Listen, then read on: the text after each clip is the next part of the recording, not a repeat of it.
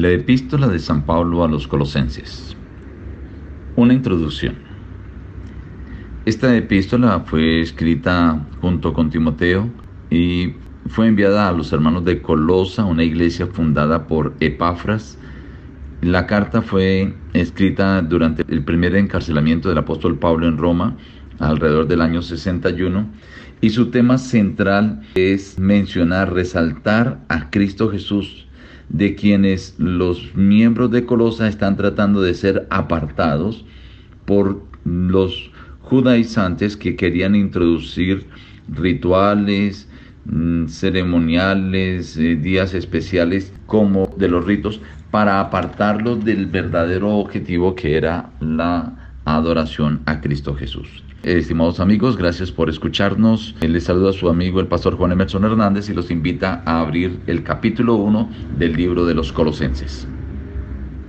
Nosotros desde el día en que oímos no cesamos de orar por vosotros y de pedir que seáis llenos del conocimiento de su voluntad. Así podréis andar como es digno del Señor, fortalecidos con todo poder conforme a la potencia de su gloria obtendréis fortaleza y paciencia. Él nos ha librado del poder de las tinieblas y nos ha trasladado al reino de su amado Hijo, en quien tenemos redención por su sangre, el perdón de los pecados. Cristo es la imagen del Hijo del Dios invisible. Es el primogénito de toda creación, porque en Él fueron creadas todas las cosas, las que hay en los cielos y las que hay en la tierra, visibles e invisibles, sean tronos, sean dominios, sean principados, sean potestades. Todo fue creado por medio de Él y para Él. Y Él es antes que todas las cosas, y todas las cosas en Él subsisten. Él es también la cabeza del cuerpo, que es la iglesia. Él es el principio, el primogénito de entre los muertos, para que en Él todo tenga la preeminencia, porque al Padre agradó que en Él habitara toda la plenitud y por medio de Él reconciliar consigo todas las cosas, así de las que están en la tierra como las que están en los cielos, haciendo la paz mediante la sangre de su cruz y ahora me gozo en lo que padezco de las aflicciones de Cristo por su cuerpo que es la iglesia. De ella fui hecho ministro, según la administración de Dios que me ha dado para con vosotros, para que anuncie cumplidamente la palabra de Dios, el misterio que había estado oculto desde los siglos y edades, pero que ahora ha sido manifestado a, a sus santos.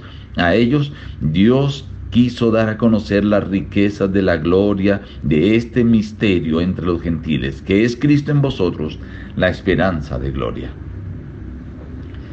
Qué hermosa introducción en el libro a los colosenses. Una población que estaba siendo opacada por la Odisea, por el auge que tenía la Odisea, pero allí los cristianos eran fieles, creían y mantenían la fe pura.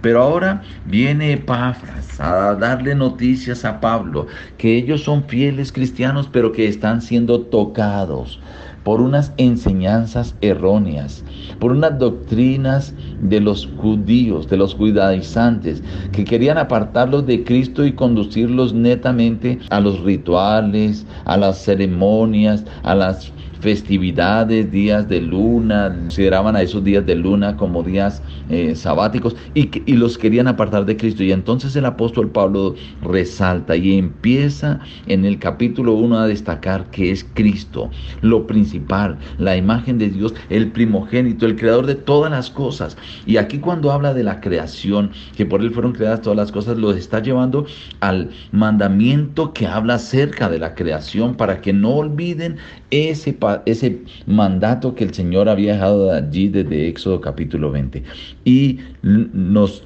amonesta a ellos y a nosotros que ahora tenemos un conocimiento de un misterio que había sido oculto desde los siglos y que ahora era manifestado a sus santos. ¿Cuál misterio? El misterio que es Cristo en vosotros, la esperanza de gloria. El misterio del plan de la salvación.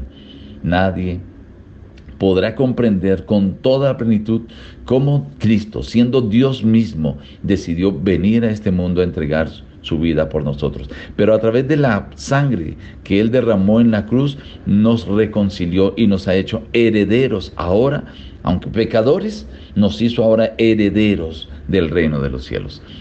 Estimado amigo y oyente, hoy este mensaje llega a ti también, para que tú no te dejes desviar de lo principal de la vida cristiana que es la adoración, la predicación y el servicio, la aceptación de Cristo Jesús en tu corazón. Él puede transformarte. Él es la esperanza de gloria. En Él debes centrar tu fe, tu confianza y en su palabra aceptarla como su guía.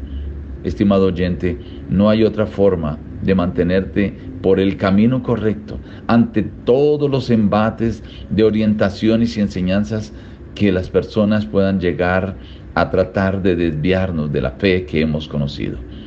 Estimado amigo y oyente, hoy el Señor nuevamente te invita aceptarlo a Él como lo principal en tu vida y aceptar su palabra como su guía. Que tú puedas dejarte orientar y guiar solo por Cristo Jesús y su palabra. Nos despedimos diciéndote, busca a Dios en primer lugar cada día y las demás bendiciones te serán añadidas. Que Dios te bendiga.